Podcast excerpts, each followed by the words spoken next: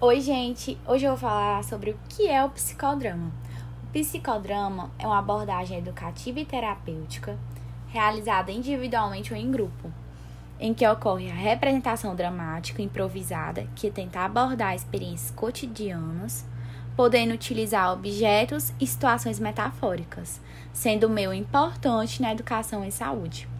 O psicodrama tem origem desde o século XX por Jacob Lev Moreno tendo como fito reparar e recompor algumas situações negativas vividas por um sujeito ou por um grupo, de forma que sejam criadas novas respostas, evitando a submissão de formas cristalizadas de comportamento.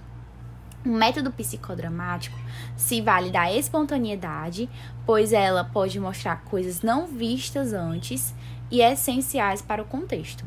O teatro da espontaneidade, assim denominada por Moreno, tornou-se o teatro terapêutico e mais tarde o psicodrama terapêutico, quando ele percebeu a cura, entre aspas, promovida através dessa prática, evidenciando o psicodrama como uma psicoterapia. Para Moreno, a interrelação entre as pessoas constitui o eixo fundamental do psicodrama.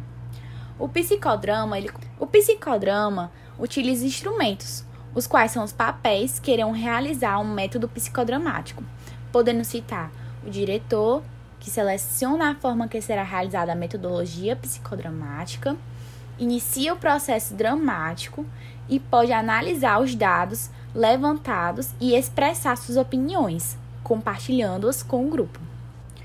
O ego auxiliar, que é um intermediário entre o protagonista e o diretor e atua representando um papel, facilitando que o protagonista mantenha-se no contexto dramático e, por fim, o protagonista, que é responsável por centralizar a dramatização, podendo ser desenvolvido por uma pessoa ou por um grupo. O psicodrama é realizado em etapas o aquecimento, quando se escolhe o protagonista e a situação problema, a dramatização em si e o compartilhamento, que é quando os participantes expressam o que aquela prática evocou neles. Agora que conhecemos um pouco melhor o que é o psicodrama, é importante saber que essa metodologia psicodramática possui inúmeras técnicas que podem ser utilizadas em atividades em grupo.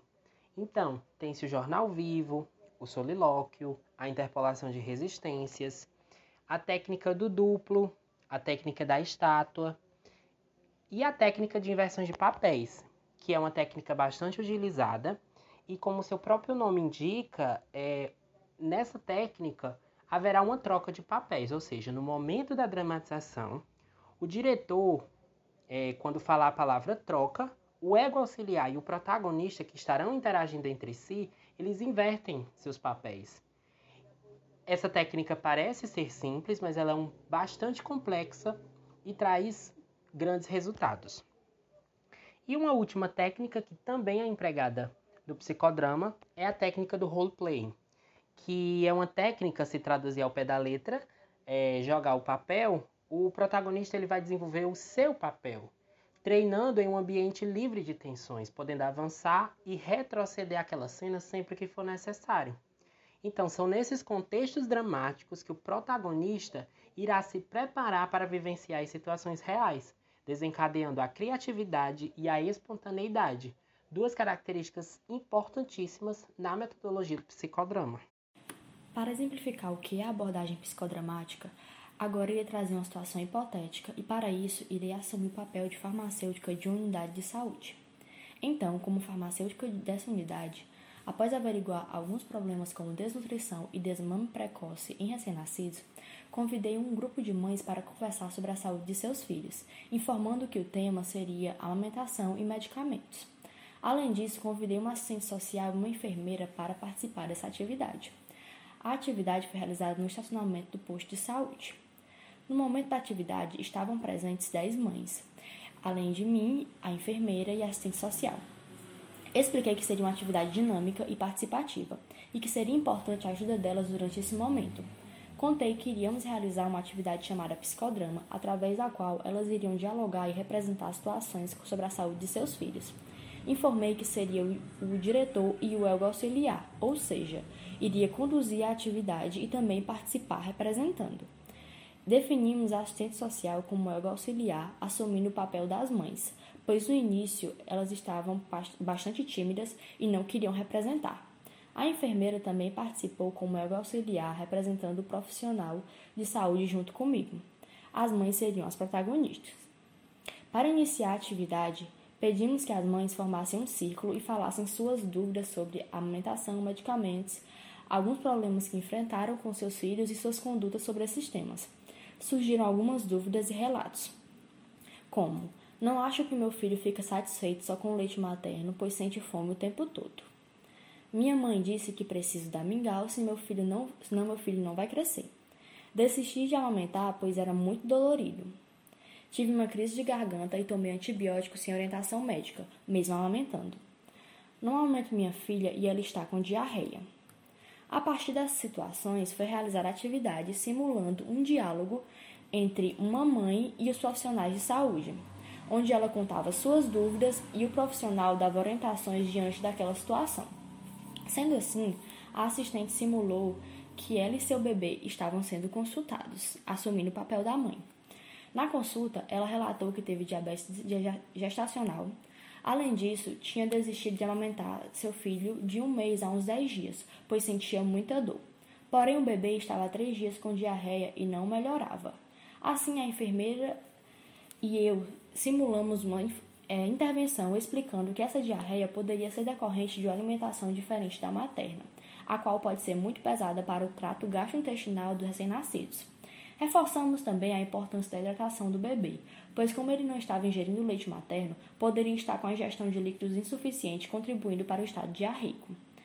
A mãe relatou que estava dando mingau de mucilon, ao que foi orientada de que o mingau tinha contido muito, continha muito açúcar, sendo um risco para para seu filho, já que ela teve diabetes e a criança tinha predisposição à doença, pois a alimentação é um cuidado essencial em crianças com mães diabéticas e hipertensas.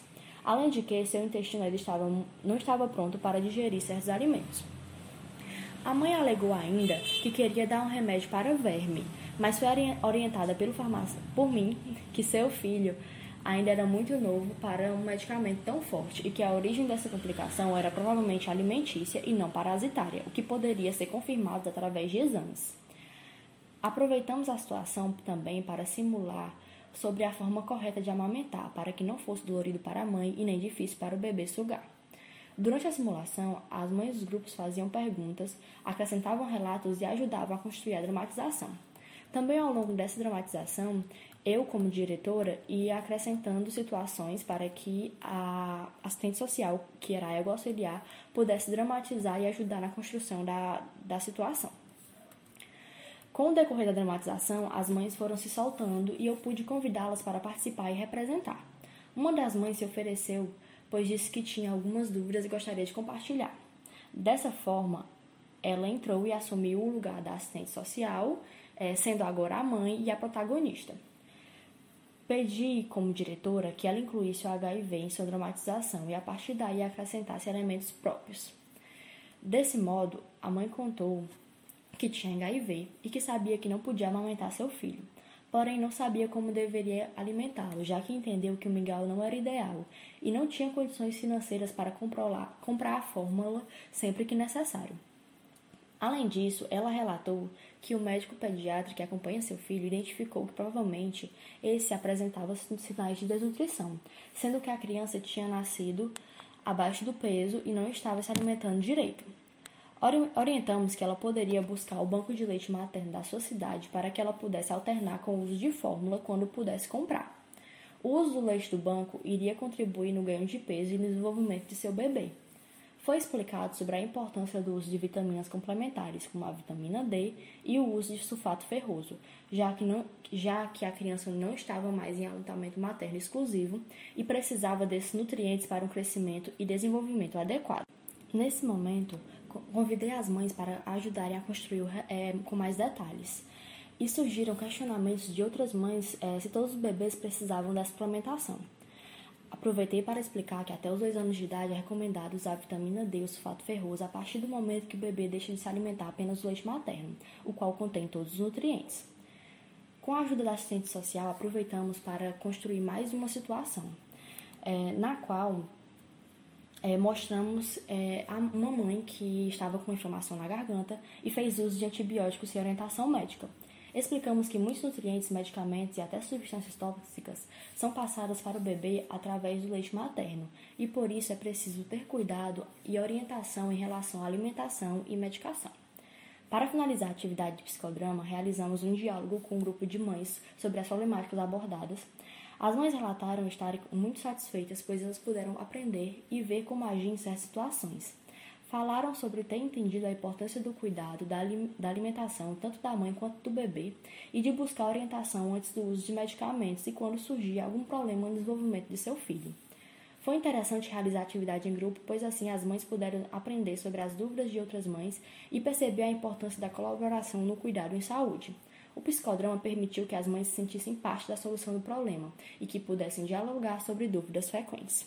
E esse foi o relato da situação hipotética.